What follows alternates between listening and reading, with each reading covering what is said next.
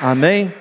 É, eu quero compartilhar com vocês uma palavra do Senhor, um texto que é extremamente conhecido. E aí o pessoal fala assim: ah, eu comecei a frequentar a selfie por conta da, da pregação, das palavras, né? Tem o louvor, tem pregação, da qualidade da palavra. Aí me coloca numa enrascada total, porque não era eu que ia pregar hoje. Mas o Senhor nos deu essa graça. Então vamos lá. É, o azeite da viúva, que está lá em segundo livro dos reis, capítulo 4, a partir do versículo 1 até o versículo 7. Segundo livro dos reis, Antigo Testamento, você abre ali no comecinho, vai virando as folhas. Fala um pouquinho sobre o profeta.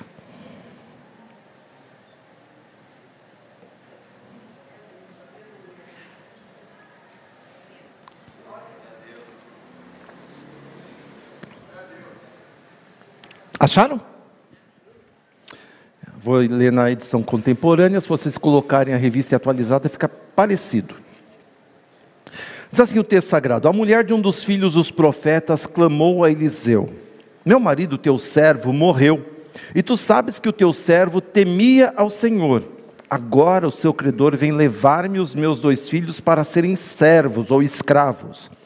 Respondeu-lhe Eliseu: Que te hei de fazer? Dize-me, o que tens em casa? Disse ela: Tua serva não tem nada em casa, senão uma botija de azeite. Disse Eliseu: Vai, pede emprestadas vasilhas a todos os teus vizinhos, vasilhas vazias, não poucas. Depois entra fecha a porta sobre ti e sobre teus filhos, deita o azeite em todas aquelas vasilhas e põe à parte a que estiver cheia. Partiu dele e fechou a porta sobre si e sobre seus filhos. Esses lhe traziam as vasilhas e ela as enchia. Cheias todas as vasilhas, disse ela a seu filho: Traz-me mais uma vasilha. Mas ele respondeu: Não há mais vasilha nenhuma. Então o azeite parou. Foi ela e fez saber ao homem de Deus, e ele disse: Vai, vende o azeite e paga a tua dívida. Tu e teus filhos vivei do resto. Amém? Feche seus olhos por um instante, curve sua cabeça. Eu sempre vou repetir isso. Peça para Deus usar a minha vida para falar a tua vida nesta noite, em nome de Jesus Cristo. Amém? Meu Pai Santo, eu estou aqui, ó Deus, com uma responsabilidade gigantesca. É falar a tua palavra, a tua palavra para a tua igreja. Que responsabilidade é essa, Senhor? Então eu preciso falar o que é teu para o que é teu, da tua palavra para a tua igreja. Que não saia nada da minha mente a não ser aquilo que o Senhor plantou, colocou no meu coração, na minha mente. Usa os meus lábios para falar ao teu povo e que, Senhor, o teu nome seja ainda mais glorificado nesta noite. Obrigado, Senhor, pela tua presença. Obrigado pelo teu Espírito Santo que está entre nós, que passei aqui. Então, no nome de Jesus Cristo, Senhor, estamos à tua disposição. Eu estou à tua disposição para fazer a tua vontade no nome de Jesus. Amém. Meus irmãos, Deus sempre tem o melhor para nós. Independente da circunstância atual, Deus sempre tem o melhor para nós. E Ele sempre está nos impulsionando a nós buscarmos o melhor para a nossa vida. Ele sempre quer que a gente busque o melhor. Por isso que você vai ver muitas passagens na Bíblia onde Deus está falando: esforça-te, tem bom ânimo, levanta-te. Deus sempre está repetindo isso. E não é uma vez, duas vezes, são centenas de vezes, não milhares de vezes. Você vai ver Deus falando isso. Esforça-te, tem bom ânimo, levanta, caminha pega a tua capa, pega a tua cama, anda, vai para frente. Isso é muito comum e muito utilizado nas Escrituras. Mas o melhor dos homens pode morrer na pobreza. Isso é fato. A Bíblia não esconde isso de nós. E a Bíblia, a viúva de, uma, de um profeta, após este profeta ter morrido, a viúva deste homem acabou ficando na miséria. Miséria literalmente. Não sabemos quais as circunstâncias que levaram o profeta à miséria, porque ele estava na miséria, levou aquela mulher à miséria, e talvez o seu ganha-pão atendesse somente às necessidades do seu dia a dia. Quem sabe aquele profeta era aquele tipo da pessoa que é, trabalhava, não sei se ele trabalhava, a Bíblia não diz, mas era o necessário para aquele dia. Ele acordava de manhã já agradecendo a Deus pelo que Deus ia prover para ele, ou ele só tinha aquilo ali, era o necessário para ter o café da manhã, um almoço no meio do dia, um jantar à noite, manter a sua família com os alimentos e não tinha mais nada, mais nada mesmo, era somente aquilo, suprir as necessidades mais urgentes da sua vida, do seu dia a dia, do seu caminhar ali com a, com a sua família. Acredito que esse profeta vivia todos os dias na dependência de Deus, aquela dependência diária. E é por isso que a Bíblia não nos diz, e eu também acredito, eu posso imaginar isso, a Bíblia me dá essa liberdade de imaginação, é, que ele não expunha os seus, os seus problemas aos outros, ele guardava para si, ele tentava resolver ele mesmo os seus problemas. Isso Claro, tem um pouquinho de orgulho, orgulho, claro que tem orgulho, porque. Mas eu acredito que ele estava vivendo uma dependência diária de Deus. Ele acordava de manhã esperando a provisão, o cuidado de Deus. Passava-se algumas horas, ele esperava novamente a provisão de Deus. Só que não adianta só café, almoço e jantar há uma necessidade também de outras coisas. E essas outras coisas acabaram fazendo com que esse profeta se envolvesse em algumas dívidas para poder manter a sua casa. E chega um momento em nossas vidas que, é, nossa vida de pastor, nossa vida de profeta, que a gente acaba não abrindo a nossa situação para os outros. E esse profeta é a mesma coisa, ele não contou para ninguém, tanto é que Eliseu acho que nem sabia que ele estava passando, que esse profeta estava passando por necessidade. Ninguém sabia, os vizinhos não sabiam, as pessoas talvez não sabiam. E ele estava ali, guardando consigo mesmo. Não contava para ninguém. E assim, a gente como profeta, a gente como pastor, também, a gente não vai chegar aqui. Quantas vezes vocês já viram eu subir aqui, a pastora Rita, ou qualquer um dos pastores, contando nossos problemas, olha, a gente está passando dificuldade disso, daquilo outro. Vocês não vão ver a gente fazer isso.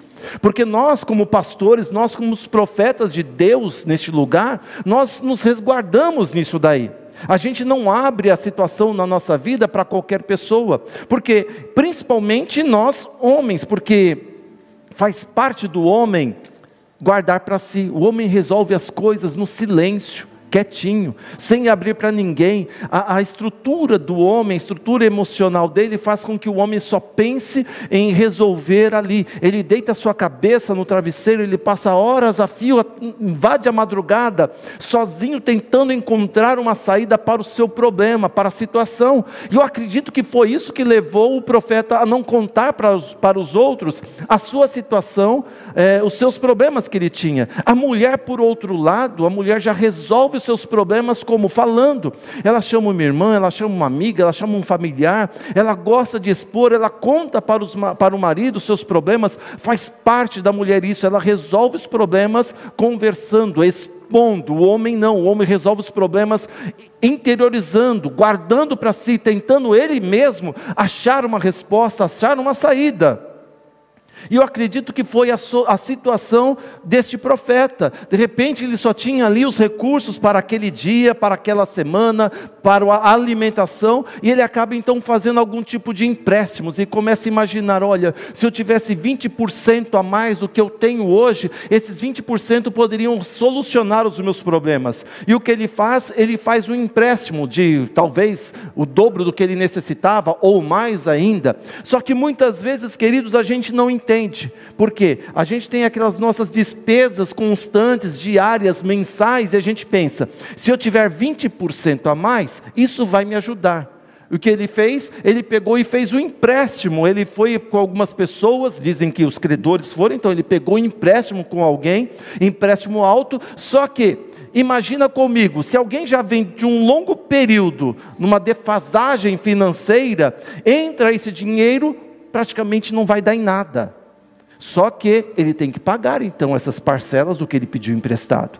Ele já tinha ausência de 20% e agora tem mais 20% mensais para pagar para os agiotas, para os credores. E o que era 20 se tornou 40. E agora o que fazer? Imagina o desespero dele. O profeta estava ali. E, e, o que me chama a atenção, queridos, não é somente isso dele, desse descontrole desse profeta, mas o que chama a atenção que existe um outro lado, a insensibilidade das pessoas dos parentes, dos vizinhos, das pessoas, todo mundo sabia que ele era um profeta. As pessoas iam lá, ele orava pelas pessoas, ele ministrava na vida das pessoas, trazia uma palavra da parte de Deus para as pessoas, mas ninguém percebeu o que estava acontecendo com aquele profeta, com aquele homem. Aquele homem estava passando por uma necessidade gigantesca e ninguém havia percebido isto. Eu vou contar um negócio para vocês profetas, pastores, evangelistas, bispos, apóstolos, missionários, não são super-heróis. São pessoas de carne e osso, pessoas que sofrem, pessoas que sentem, pessoas que, que passam por problemas. Nós não sabemos qual o motivo da morte daquele profeta, mas o que nos chama a atenção é que profetas morrem, profetas choram, profetas gemem. E nos últimos anos, queridos, nós temos visto vários pastores, dá um pouquinho mais de retorno para mim, por favor, um pouquinho mais de retorno.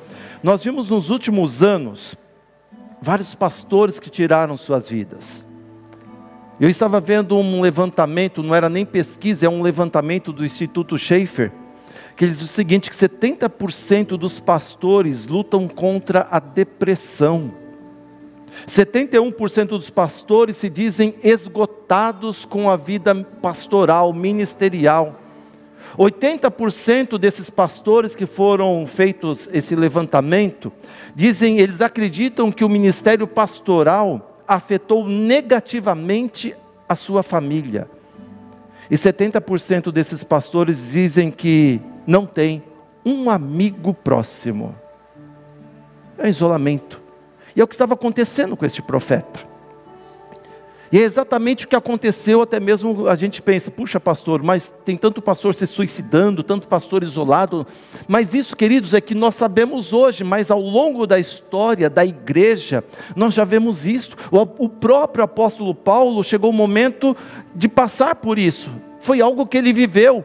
E ele escreve na sua segunda carta a Coríntios, à igreja que estava em Corinto, no capítulo 7, versículos 5 e 6, ele diz o seguinte: Pois mesmo quando chegamos à Macedônia, ele estava escrevendo da Macedônia para a igreja de Corinto, ele diz: Olha, quando nós chegamos à Macedônia, a nossa carne não teve repouso algum, em tudo fomos atribulados. E o versículo 6 ele diz: Por fora nós éramos combatentes, mas por dentro cheios de temores.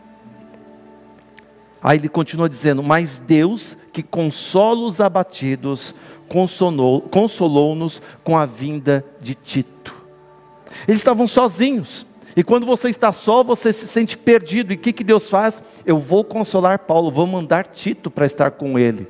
Paulo vivia isso, isso já faz parte da, da trajetória né, da, da, dos líderes da palavra de Deus, dos ministros da palavra de Deus, e até mesmo quando você pega a última carta de Paulo que ele escreve a Timóteo, ele fala o seguinte de uma maneira tão triste, né? Você pega ali, ele fala o seguinte: olha, é, Timóteo, todos me deixaram, só Lucas está comigo. Paulo estava muito triste.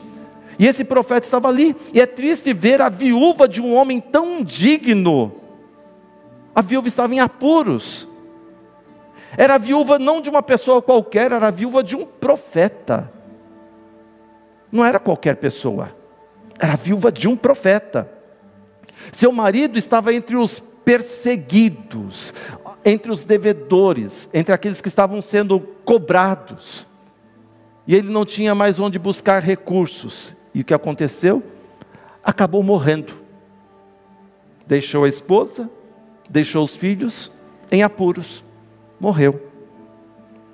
Mesmo estando na pior das circunstâncias, mesmo quando eu e você passamos pela pior circunstância da nossa vida, isso não é prova de que Deus nos abandonou. Deus sempre está por perto. E nós não podemos chegar ali, olha, julgar a pessoa pela circunstância que ela está vivendo, ou pela sua posição na vida, pelo se ela tem dinheiro ou não, porque pobreza, queridos, não é sinal da graça divina, não. Gente pobre não quer dizer que, olha, aquela pessoa é tão humilde, tão pobre, é por isso que ela tem Deus. Não. Tem gente que chegam na pobreza porque erraram na vida, fizeram as coisas erradas e acabaram empobrecendo. Por outro lado, riqueza também não é sinal da graça divina. A gente tem que entender isso, porque quem tem, algumas pessoas têm riqueza e só tem a riqueza, não tem a vida eterna.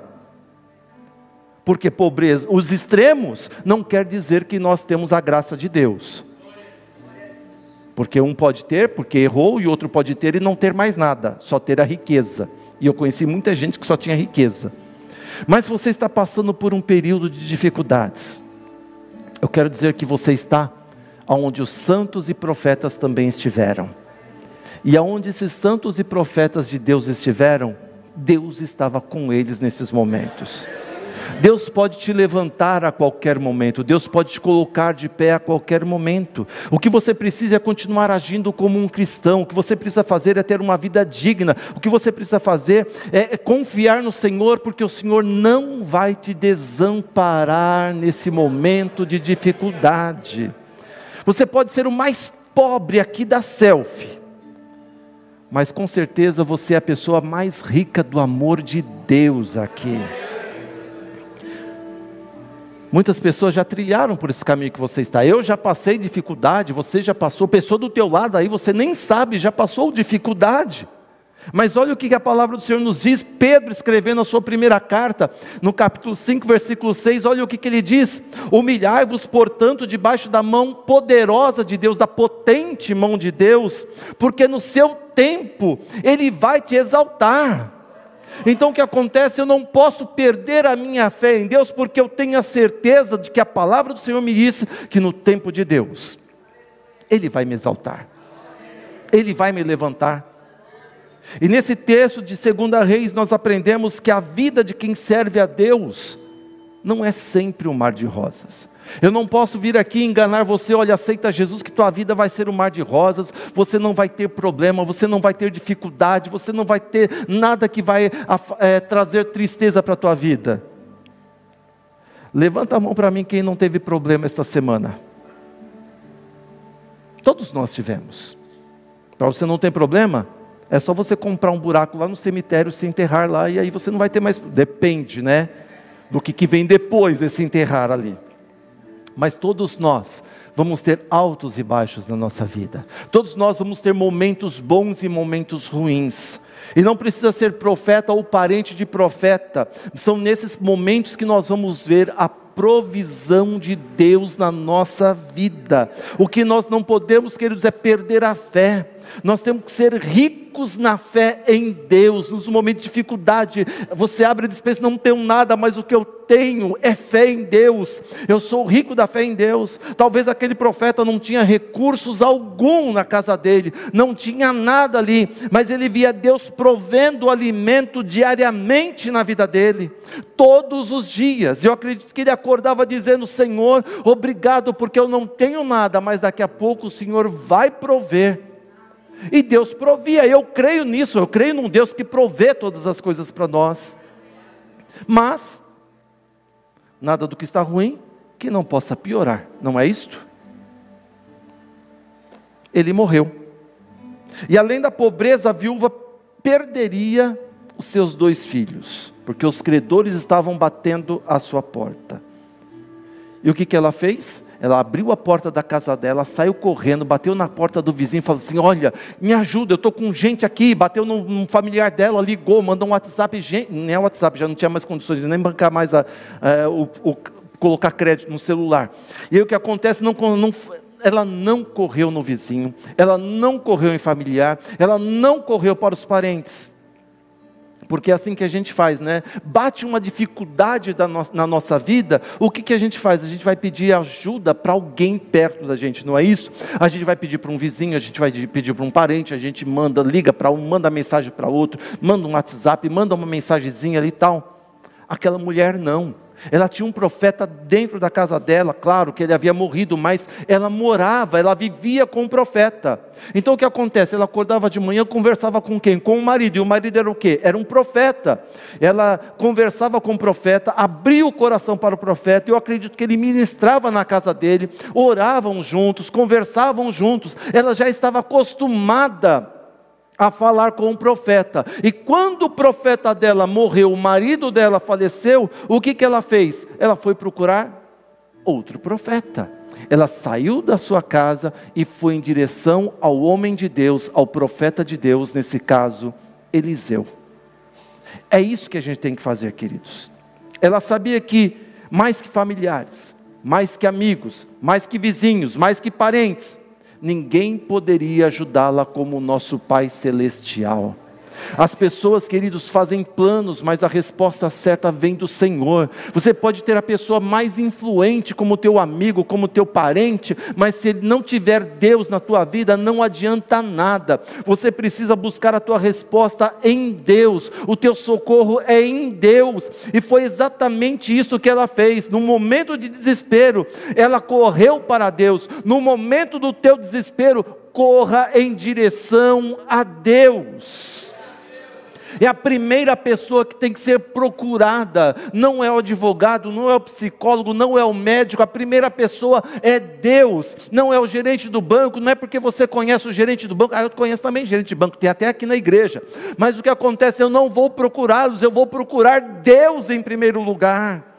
A gente tem que correr para Deus como uma criança desesperada corre para o pai quando ela está com medo de alguma coisa, quando alguma coisa ruim está acontecendo, o que, que a criança faz? Ela quer correr para os braços do pai. Então, nesses momentos de dificuldade, corra para os braços do Pai Celestial.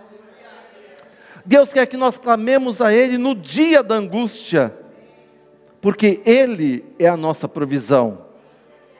Pensa comigo, você já viu um vagalume? Quem já viu vagalume? Um bichinho pequenininho, né? Você está de noite lá, ele acende, apaga, acende, apaga, acende, apaga. Fantástico isso, né? Eu acho sensacional. Você já viu um mosquito? Um pernilongo? Uma joaninha? Deus cuida desses insetos. E o que dirá de você? O que, que Deus não fará pela sua vida?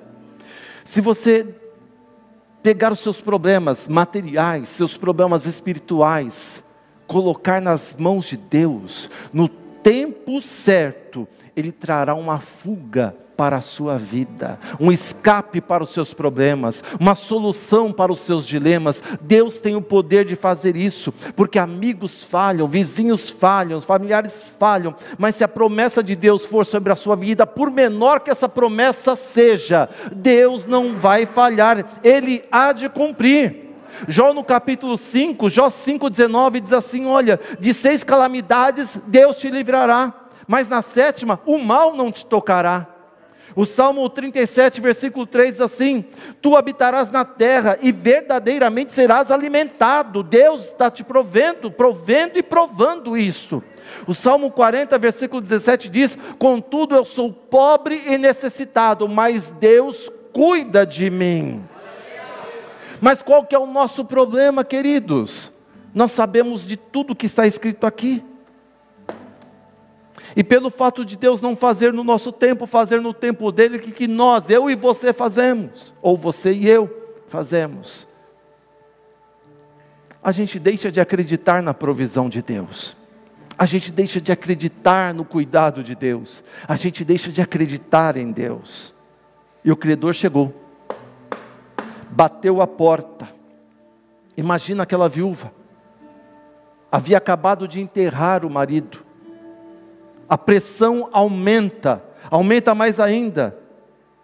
E o que, que ela olha para a casa dela, o que, que ela vai negociar com aqueles credores se não tinha nem o marido, não tinha nada dentro de casa, uma botija de azeite? O que, que ela vai negociar? E o credor falou assim: o teu marido deixou uma dívida, uma dívida alta. Se a senhora não pagar, eu vou levar os seus filhos como escravos, porque eles vão ter que pagar então eu vou levá-los, de repente eu vendo eles para outra nação como escravos e pego o dinheiro para cobrir a dívida que seu marido deixou. Imagina, queridos, aquela mulher com aqueles credores cobrando, ela olha para dentro de casa e o texto sagrado diz que é, o profeta Eliseu pergunta: O que, que você tem em casa? A tua filha não tem nada, a não ser uma botija de azeite.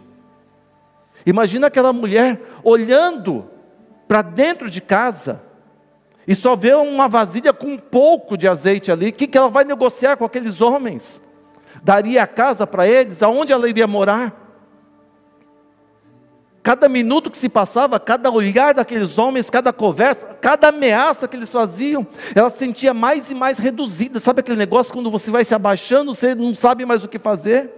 Eu imagino a noite chegando, a escuridão da noite chegando, e pior ainda, na vida dela, aonde achar uma luz no fim do túnel? Mas o Senhor promete, queridos, nos resgatar no tempo certo. Deus vem no tempo certo. Mas para isso ele precisa ver a nossa fé, a minha e a tua fé. Porque fé é um estilo de adoração, é um estilo de vida. Mas eu fico imaginando o lindo e belo cuidado de Deus, o agir de Deus na nossa vida. Aquela mulher já estava se sentindo humilhada, humilhada demais, não estava? Eu imagino ela. Eu estava lendo esse texto, relendo, eu comecei a me sentir na pele daquela mulher, o que fazer? E ela vai até o profeta, ela estava se sentindo muito, muito, muito, muito humilhada. E o profeta fala para ela: vai, pega vasilhas emprestadas. Pegar vasilhas nos vizinhos, vasilhas eram vasilhas de madeira, que já iam ser descartadas, que para que essas vasilhas, né? E ele não manda ela conversar com os vizinhos, ela vai pega essas vasilhas e ele fala o seguinte: entra na tua casa, você e seus filhos, e fecha a porta. Você já foi humilhada. Fecha a porta para ninguém mais te humilhar. E você vai fazer o seguinte: despejar o azeite nessas vasilhas. Por quê? Porque se a porta está aberta, o vizinho vai olhar. Que é isso? O que você está fazendo? Esse monte de vasilha aí, você vai encher com o quê? Sabe aqueles office boys da má notícia? que vem trazer a notícia para o motoboy, né? Hoje é moto, né? O motoboy que vem trazer a encomenda da má notícia, do desânimo, bate na tua porta, fala assim: o que você vai fazer com esse monte de vasilha? Esse profeta está zombando de você. E se ela falasse assim, não, ele pediu para encher, imagina isso, para com esta loucura. É por isso que Deus falou o seguinte: você já está muito humilhada, você está abatida, seu marido morreu, o credor está batendo aí todos os dias na tua porta, então vou fazer um milagre só com vocês. Fecha a porta. Ninguém precisa ver a loucura que eu vou fazer aqui neste lugar. Porque Deus não age conforme a mente humana, Deus age do jeito que Ele quer. Deus sabe que Ele olha para a nossa fé. Aquela mulher foi no profeta de Deus e Deus falou assim: Eu estou vendo aqui, ela não vai perecer, porque Deus tem um caminho próprio para agir na minha e um caminho próprio para agir na tua vida. É a maneira de Deus, Ele faz maravilhas. E o resto da história? Você já sabe. O azeite multiplicou, ela vendeu, pagou o credor e viveu do resto. É isto. Ele tem a provisão para a tua vida.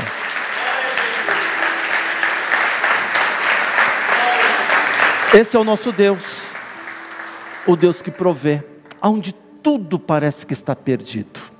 Ele vem, ele vem.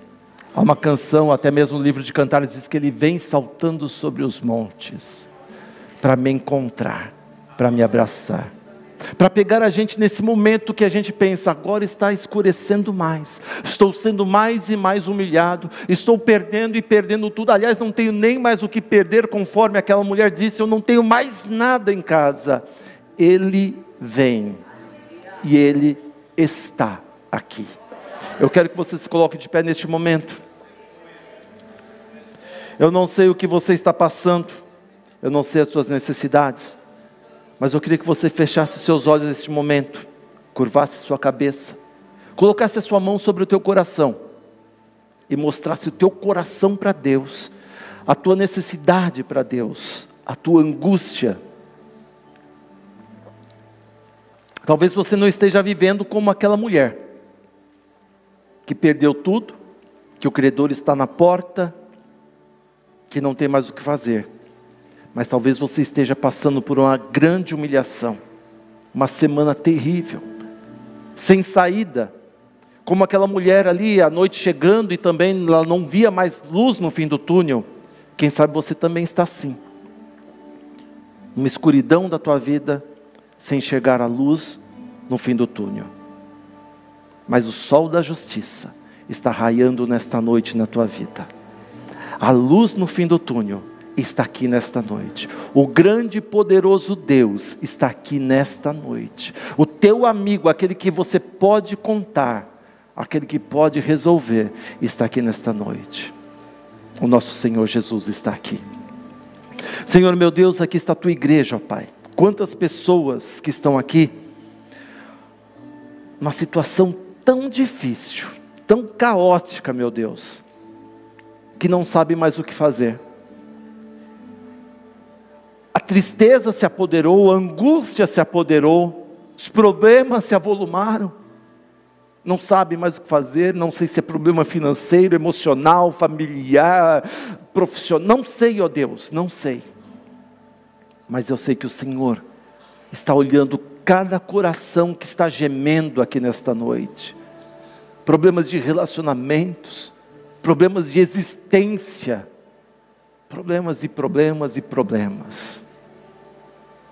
Mas tu és a nossa resposta, a resposta, a resposta para os nossos problemas, a solução para os nossos dilemas. Tu está aqui nesta noite, Senhor, então em nome de Jesus, mostra, Senhor, que tu és a luz no fim do túnel para o teu filho, para a tua filha. Mostra que o Senhor tem as respostas certas, ó Pai. A tua palavra nos diz que o Senhor, no meio da angústia, da tribulação, tu abres um caminho em meio a essa tribulação, essa tempestade. Então faça isso, Senhor, na vida do teu filho e da tua filha, dá certeza neste momento de que o Senhor está do lado, de que o Senhor está caminhando, de que o Senhor está agindo, fazendo acontecer. Meu Pai, no nome de Jesus, eis aí a tua igreja, eis aí a tua filha, eis aí o teu filho.